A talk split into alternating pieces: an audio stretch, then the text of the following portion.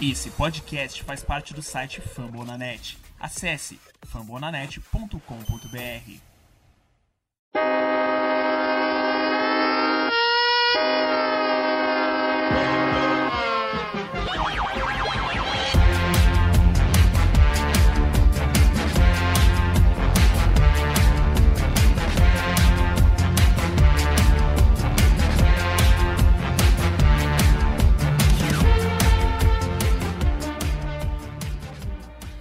Fala galera, sejam bem-vindos ao 44º Icecast. Eu sou Vinícius Lanza. É, fazem duas semanas que a gente não aparece por aqui. No episódio passado até cometi um erro, falei que era o 44º, era o 43º, então agora está correto.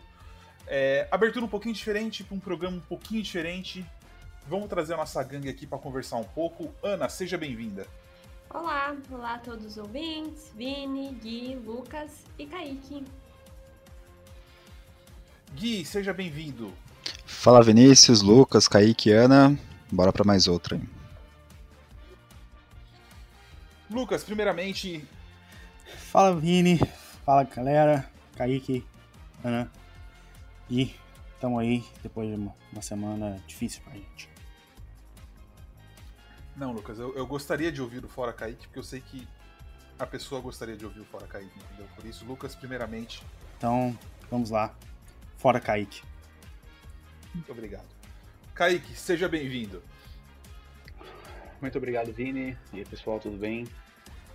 Como o Lucas falou, uma semana complicada para todo mundo por aqui.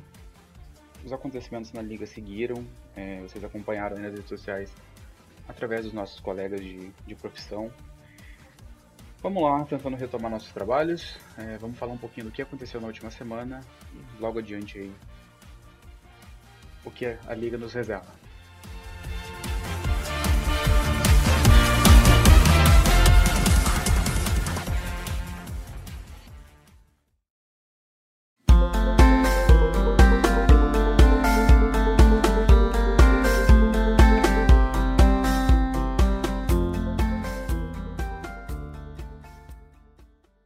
Vamos lá, vamos lá. Vamos, vamos, a gente vai fazer recap da, da deadline, porque como o Kaique bem mencionou, vários perfis fizeram isso, muito bem feito, que agradecemos a todos por que fizeram esse trabalho. E uma das datas mais especiais pra gente, a gente acabou não conseguindo cobrir com, com total razão, né?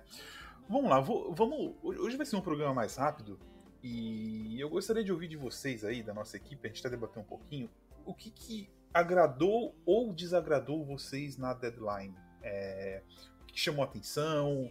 O que, que, vocês acham que poderia ter sido feito diferente? E se tem alguma coisa que incomodou? É, Kaique, começa com você, por favor. Bom, é... essa trade deadline ela acabou sendo não sendo tão, tão movimentada quanto as últimas, eu diria, mas teve ali os seus, os seus picos, né? Para mim, assim, dois times, ou três aí, que fizeram algo bem necessário e que para mim leva um destaque. Primeiro, o, o, Boston Bruins, que eu mesmo estava apostando que talvez faria besteira, mas graças ao querido Buffalo Sabres não fez besteira e ainda saiu ganhando muito, né, com a aquisição do Taylor Hall principalmente. E a aquisição do Mike Riley, que passou meio despercebida, mas que foi uma, uma peça assim que chegou ali e encaixou perfeitamente na defesa dos Bruins, que estava sendo um, um ponto fraco. É, um segundo destaque para mim iria para o Ottawa Senators, que vendeu mais uma vez, mas vendeu bem e ainda foi lá na, no mercado e pegou uma peça que para mim vai ser ali um cara que deve continuar por muito tempo no, no time, que é o Victor Matt, que foi posto em um waiver por, por Montreal. O Senators vendeu o Riley, vendeu o Coburn, vendeu o Goodbranson e pegou o Matt de graça. Então, assim, a equipe segue acertando bastante. É, não teve assim tanta, tanta coisa. Meu time fez um movimento que eu gostei bastante também, adquirindo o Jeff Carter. Mas aí como a gente esperava, foi uma deadline assim, bem aquém do, do que a gente é bem acostumado. É, em defesa do, do Buffalo Sabres, o Taylor Hall controlava o destino dele, né? acho que ele, ele sempre quis vir para Boston E o Boston não queria pagar os 8 milhões, queria pagar 6 na época da off-season do ano passado. Então ele meio que controlava. A minha grande questão aí, eu vou até trazer o Lucas também, o Kaique também, quem quiser comentar. É, será que o Taylor Hall ainda vale tudo isso? Ou será que hoje, se a gente olhar para aquela troca de um por um do Adam Larson pelo Taylor Hall, é, pelo cara que o Taylor Hall parece ser no vestiário, parece que ele tem vários problemas no vestiário, vocês não acham que aquela troca é pode ser um pouco revisitada e falar assim, meu, talvez o Oilers tenha se livrado de, de um encosto ali, de um cara que não estava afim de jogar mais lá? A questão ali é, tem também a ver com a qualidade do Taylor Hall na época, né? O, o Taylor Hall podia ter sido uma, um, um, jogador assim a mais para jogar ali com o McDavid, com, com o Drysaitel. Seria um winger que o Oilers hoje ainda procura. Uhum. Né? Então, assim, em questão de qualidade técnica, na época, essa troca assim, foi bem sem sentido. É... Agora, a questão do, do, do Taylor Hall como como, como pessoa no vestiário e, e coisa, aí já é um, um, outro problema. Pode realmente ser a gente voltar e olhar com, com outros olhos sobre o que aconteceu ali. É, Lucas, já aproveita e já. E só uma Pode coisa, ser. né, Kaique? Acertamos o que aconteceu nessa deadline.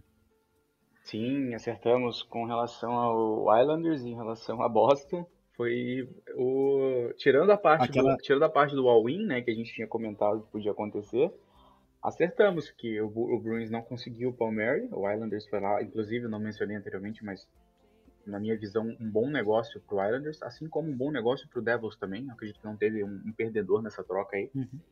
O Islanders foi lá e conseguiu o Kyle Palmieri e o Travis Zajac ainda. E com isso empurrou o, o, Bruins na direção do Taylor Hall de novo e dessa vez deu certo. É, eu discordo um pouco do. Eu não acho o Palmieri tudo isso, tá? Já tinha falado isso e, e para mim tá se provando aí. A gente tá vendo aí, o Islanders não tem conseguido vencer as partidas ultimamente. Mas, num draft desse que vai ser uma bagunça, talvez uma primeira escolha vale a pena. Lucas, aproveita e já puxa seus destaques aí. Bom, o meu destaque vai pra troca que saiu logo depois da, da deadline, né? Foi anunciado logo depois. Foi o Anthony Manta indo para o Capitals já se provou um bom jogador, já foi. Já começou marcando gols. Quatro gols em quatro jogos. E a troca foi pelo Panic, pelo Vrana e mais duas escolhas de draft.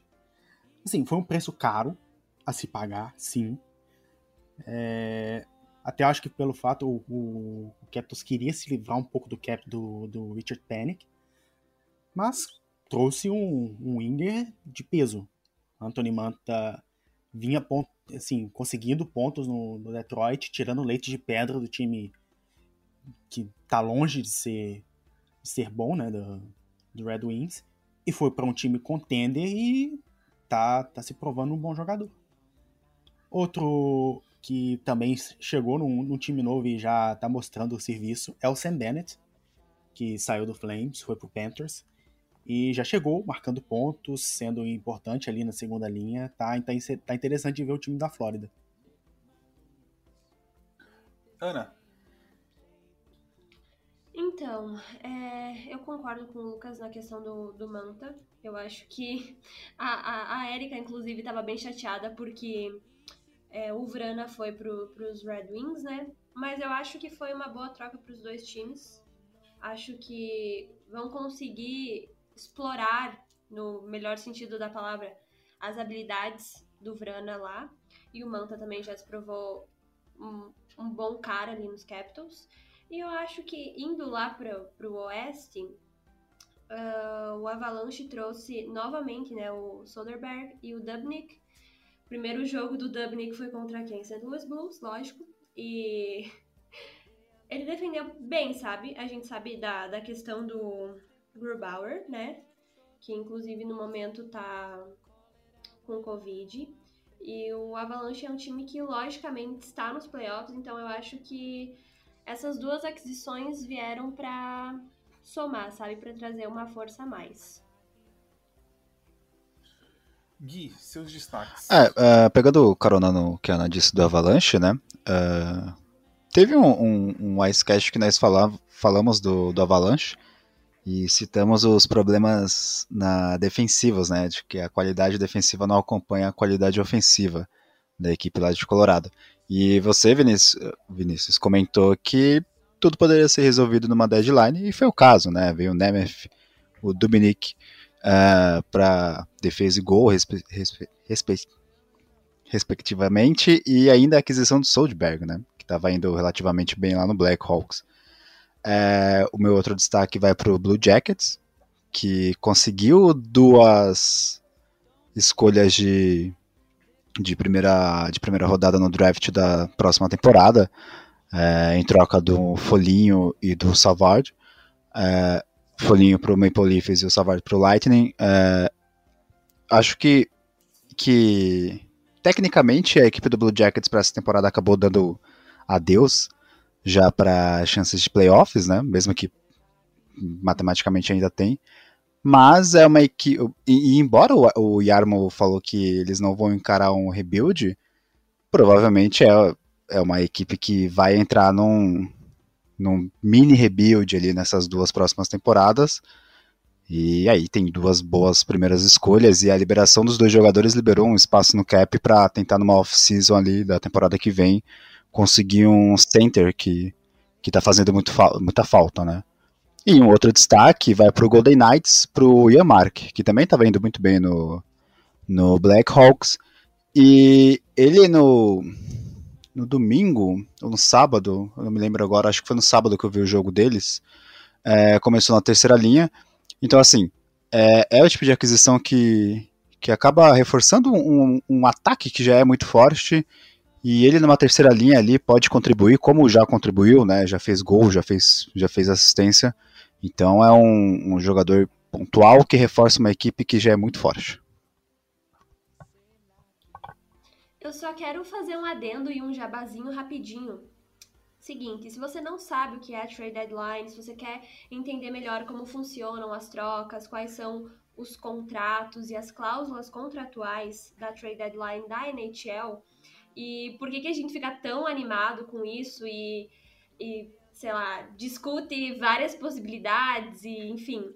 A gente tem um vídeo explicando no nosso IGTV, mas se você preferir, tem a versão escrita no nosso site. Então, mesmo que você acha que sabe tudo, assim, é bom você dar uma lidinha que eu tenho certeza que vai ter algumas informações extras que vão ajudar você aí para entender melhor esse período de agitação. Eu vou deixar o texto no, na descrição do vídeo, na hora que a gente colocar no, no Fambonanet. É, os meus destaques. Eu acho que na Metro, se por exemplo só o Islanders tivesse adquirido o Palmieri, era um destaque. Mas o Islanders se reforçou, aí o Capitals, que fez um movimento que é bom para agora, mas péssimo para o futuro, se reforçou. E o Penguin se reforçou. Então, assim, quando eu analiso esses três times, eu vou olhar quem gastou menos, e quem gastou menos foi o Penguins. É, são três times na curva do rebuild. O Islanders um pouco pouco menos, um pouco atrás ainda nessa curva, mas tá chegando lá também. E, e eu gosto muito do movimento do Jeff Carter, barato, sem gastar quase nada. E se não der certo, você enterra o contrato dele ali nos juniores e acabou. Então, é, meu destaque positivo pro Penguins.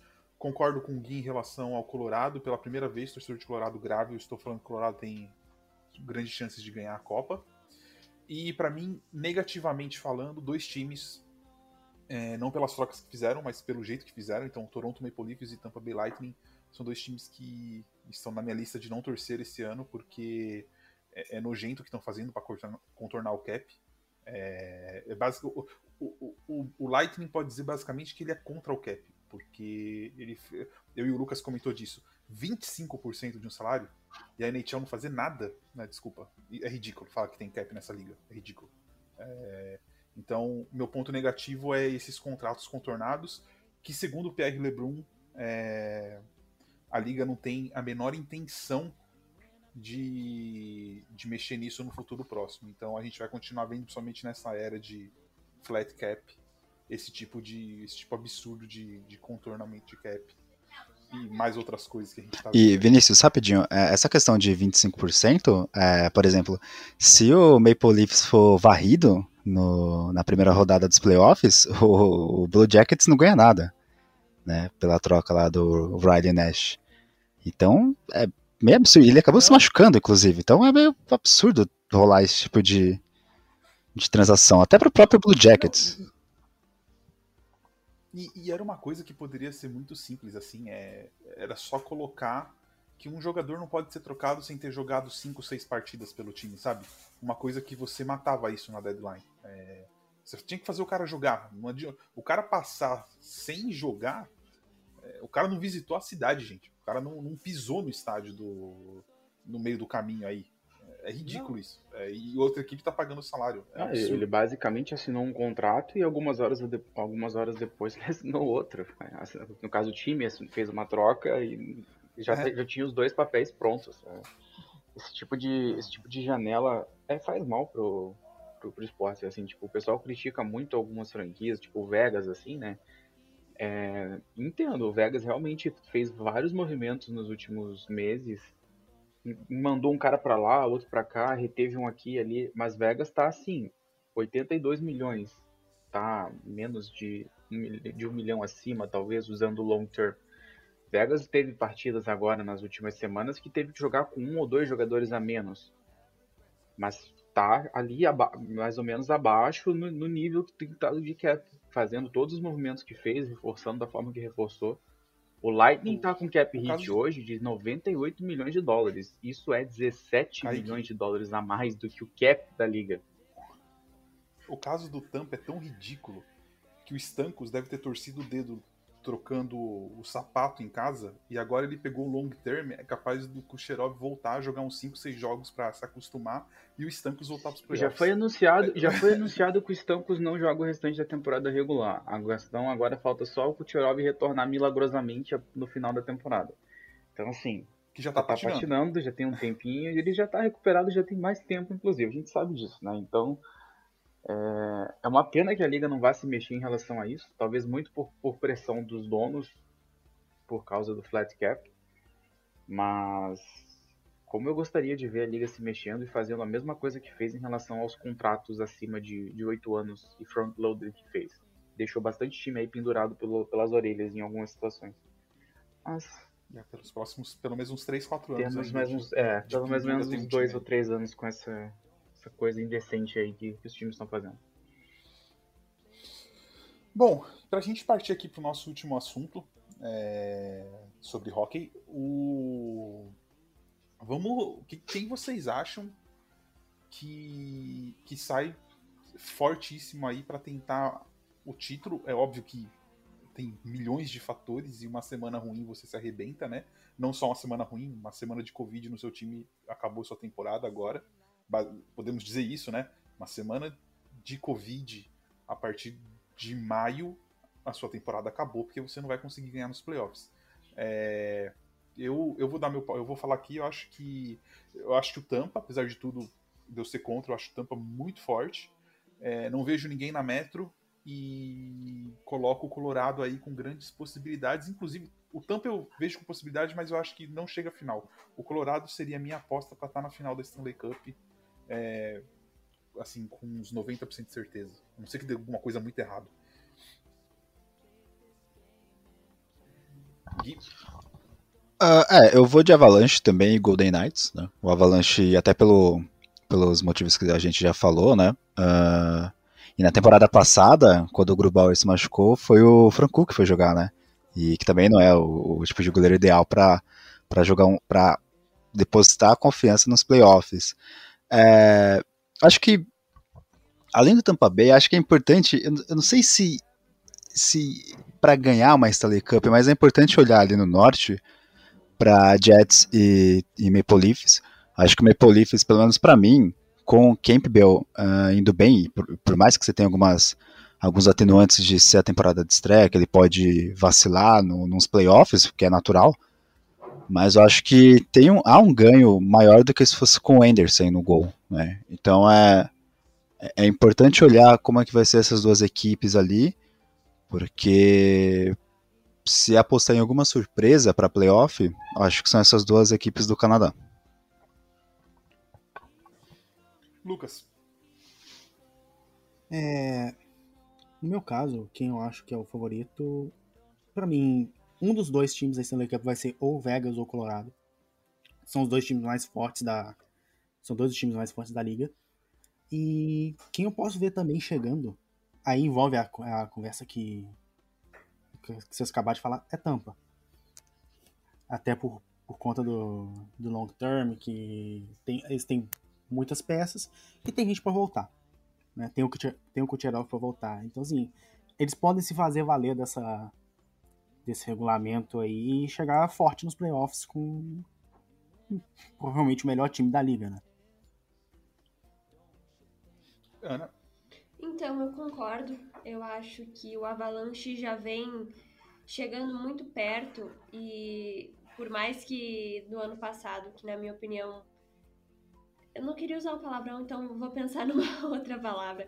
Mas assim, não era para ser o Dallas, na minha opinião, sabe? Era para ser o Avalanche, mas enfim, aconteceu o que aconteceu. Eu já achava que no passado seria o ano deles. É, apesar de eles estarem numa pausa por causa dos casos de Covid, eles já tiveram alguns casos de Covid antes nessa temporada e isso não fez com que o time decaísse o desempenho, muito pelo contrário. Eles voltaram com uma força absurda. Eu acho que o Islanders ano passado chegou na semifinal da conferência, né? E esse ano eles, eles também estão vindo com força, então eu acho que vale sim a gente ficar de olho neles. E assim, eu acho que não vai acontecer, mas eu gostaria muito que acontecesse que o Florida Panthers conseguisse pelo menos chegar na semifinal da, da, da conferência, né? A gente sabe que eles estão vindo bem. Tem Tampa ali, que também é um time que tem uma força absurda, ainda mais com os caras que estão fora nesse momento. Mas eu acho que, seria legal. É, tem o Keynes também, mas assim, sabe, lá no fundinho eu queria que fosse o Panthers. Vou ficar na torcida, porque o meu time não vai nem pros playoffs, né? Então. Pan vou Panthers tá na torcida. Panthers. É, vou ficar ali com os Panthers. Desculpa, Natália. Pensa no meu, Ana. O meu ele iria para os playoffs em qualquer divisão, menos na que ele tá. Então, é, antes da temporada começar, é, a gente viu alguns comentários, principalmente nos grupos que a gente tá, né? que a divisão oeste era mais fácil, que antes mesmo de começar a gente já saberia quais seriam os quatro classificados para os playoffs. E olha a patifaria que tá, né? Então, meu time está perdendo para o Coyotes. Não estou tirando mérito do Coyotes, estou apenas pontuando a grande porcaria que está sendo Louis Blues. Bom, é... vamos fechar então, gente? Vou explicar aqui umas coisitas. É, esse podcast foi mais curto. Esse. Hoje esse podcast foi mais curto. É... A gente acabou com a gente não sabia nem se ia conseguir gravar porque foi uma semana muito difícil para todo mundo no time. É, a Laura veio a falecer domingo retrasado e, e, foi uma coisa muito rápida que aconteceu. A gente acabou nem sabendo porque se você olhar nos tweets dela, é, parece que foi uma coisa muito rápida. E infelizmente a gente não conseguiu gravar, a gente não conseguiu tocar nos, nossos, as nossas páginas, ainda estamos bem devagar, então espero que vocês entendam. E ela foi muito importante aqui, né? Então, antes da gente, antes de eu falar o que eu penso e o que eu sinto, eu vou passar para nossa equipe é, dizer algumas palavras sobre sobre a Laura. Pode ser qualquer coisa, pode ser só um muito obrigado, o que vocês quiserem falar, é, o microfone é de vocês. Então vamos na ordem aqui que está aparecendo para mim. Gui, por favor. É, eu participei com ela em dois icecasts, né? Uh, foram bem legais. Acho que ela tinha um jeito bem tranquilo assim de, de lidar com, a, com, as pessoas, pelo menos nessas duas gravações, pelo que eu pude perceber, né? É, é difícil falar alguma coisa. Acho que. que acho que além da, da, da grande pessoa que certamente ela era, uh, ela também era uma grande co colaboradora não só para a Energia Brasil, mas para os projetos pessoais que ela tocava. E, enfim, é o tipo de pessoa que, que você tem uma perda pessoalmente e profissionalmente, né, para quem era mais próximo dela. Enfim. Lucas, Lucas acho que chegou a gravar mais com ela.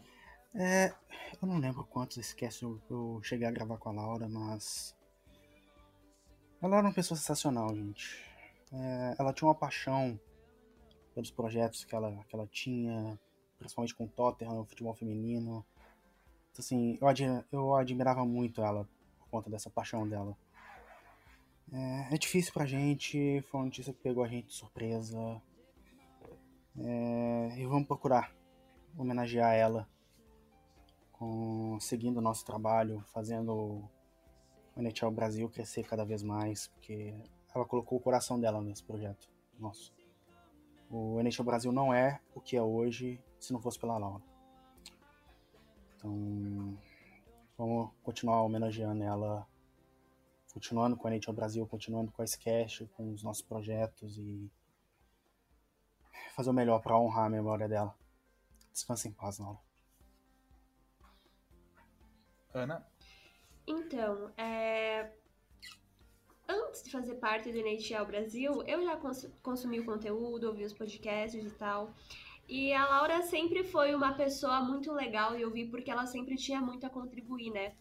Ela sempre soube muito bem sobre o que estava acontecendo na liga, sobre os times, tinha as suas opiniões bem formadas e era sempre muito legal é, ter uma voz feminina com a qual a gente pudesse se identificar ouvindo. E como os meninos disseram, né? Era super visível a paixão que ela tinha por todos os projetos que ela participava, tanto no futebol, principalmente no futebol feminino, né? Aqui com a gente. Ela escrevia também sobre basquete. Ela estava envolvida com tudo. E certamente é uma perda assim imensurável pra gente. Foi muito dolorido, mesmo que eu não fosse tão próximo a ela, porque quando eu entrei, é, como ela estava sempre muito ocupada, a gente nunca conseguiu assim interagir de fato. Mas é, ela sempre contribuiu e com muito talento também, né? Todas as artes que a gente tinha eram feitas por ela, então é muito dolorido sim, mas é aquilo, eu acho que a gente sempre vai lembrar dessa energia dela, da dedicação, da pessoa incrível que ela era e como ela era. Ela tinha uma energia assim que era incrível. E eu acho que é por isso que a gente decidiu homenagear ela dessa forma, né? Voltando lentamente a tocar o NHL Brasil do jeito que dava, a gente teve que tirar o nosso tempinho, mas logicamente que não foi o suficiente, né? Ainda é uma coisa que machuca todos nós. Mas é isso. Estaremos aqui sempre pensando nela, ela sempre vai ser parte da nossa equipe.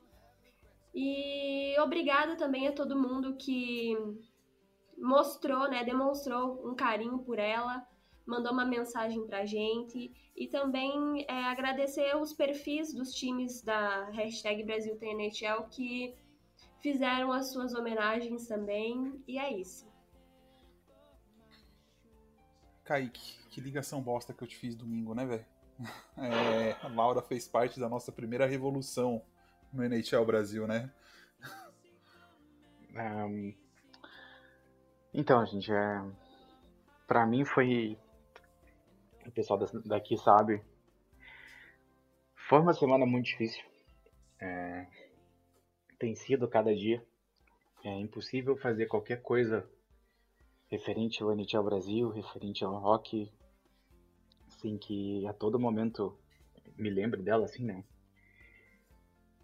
É, eu fui um dos primeiros aqui a conhecê-lo, há mais de dois anos atrás, é, e conheci ela dessa forma que todo mundo descreveu.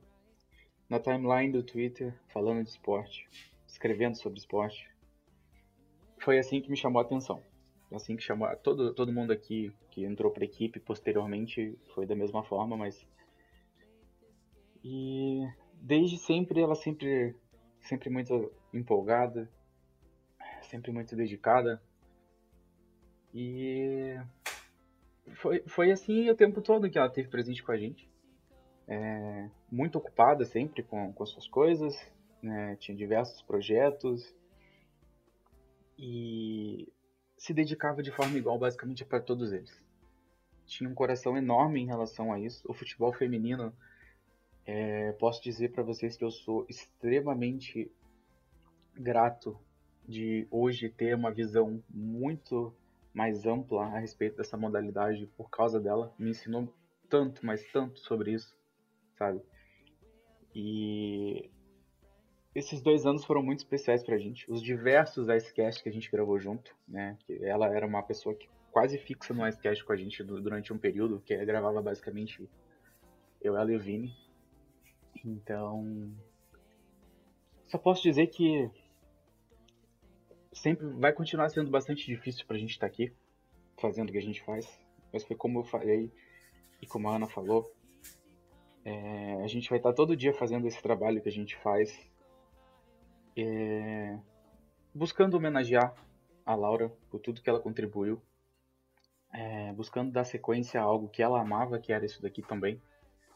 E só posso dizer que vou sentir bastante falta de, de ter ela aqui com a gente o tempo todo e sempre aquela aquela amiga. Nunca vou esquecer dos, dos planos que a gente fazia do dia que eu fosse para São Paulo, que a gente ia gravar um vídeo junto pro canal dela para falar sobre os Penguins, para falar sobre rock. E, bom, só posso dizer que no momento, agora, eu vou acatar algo que ela iniciou há alguns anos, algum tempo atrás, com uma figurinha que ela não fazia ideia do que ia se tornar.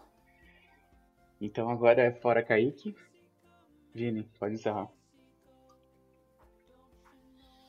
É, vou deixar aqui só meu agradecimento a todo mundo que mandou as mensagens. É, foi uma semana muito difícil, muito, muito, muito difícil. É, lembro, vou deixar do, duas coisas aqui, né, que eu sempre penso. Um, você reconhece o quanto a pessoa é importante pela quantidade de pessoas que lembram dela e, e você vê perfis oficiais e você vê comunidades inteiras se movendo por conta dela.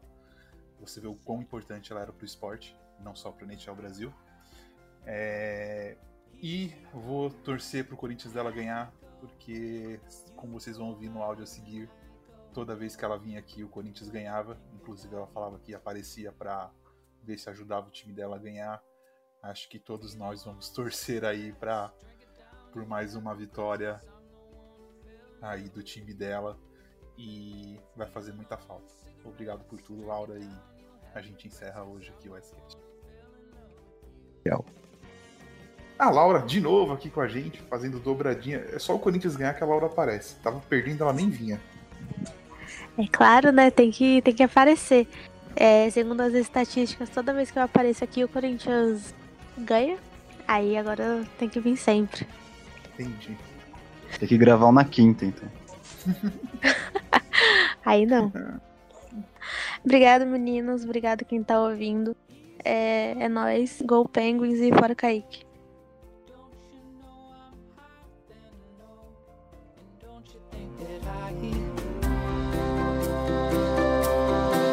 C'est la vie.